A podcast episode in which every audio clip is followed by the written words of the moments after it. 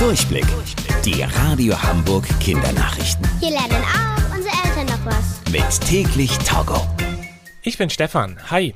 Heute und übers Wochenende treffen sich die mächtigsten PolitikerInnen der Welt. Sie kommen zum sogenannten G7-Treffen zusammen.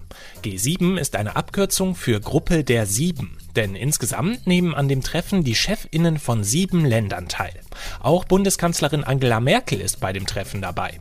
Und unter anderem auch Joe Biden, der Chef der USA.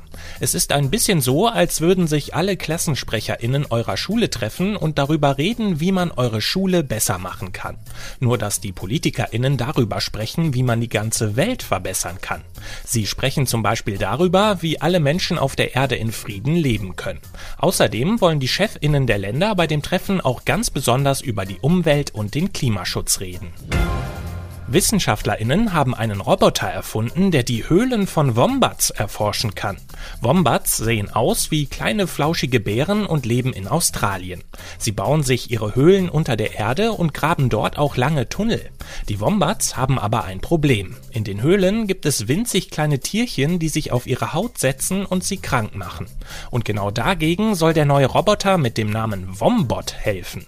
Er ist ungefähr so groß wie ein Schuhkarton und kann in die Höhlen fahren, um die kleinen Tierchen zu beseitigen. So haben die Wombats ihre Ruhe und bleiben gesund. Die Radio Hamburg Kindernachrichten. Mit täglich Togo.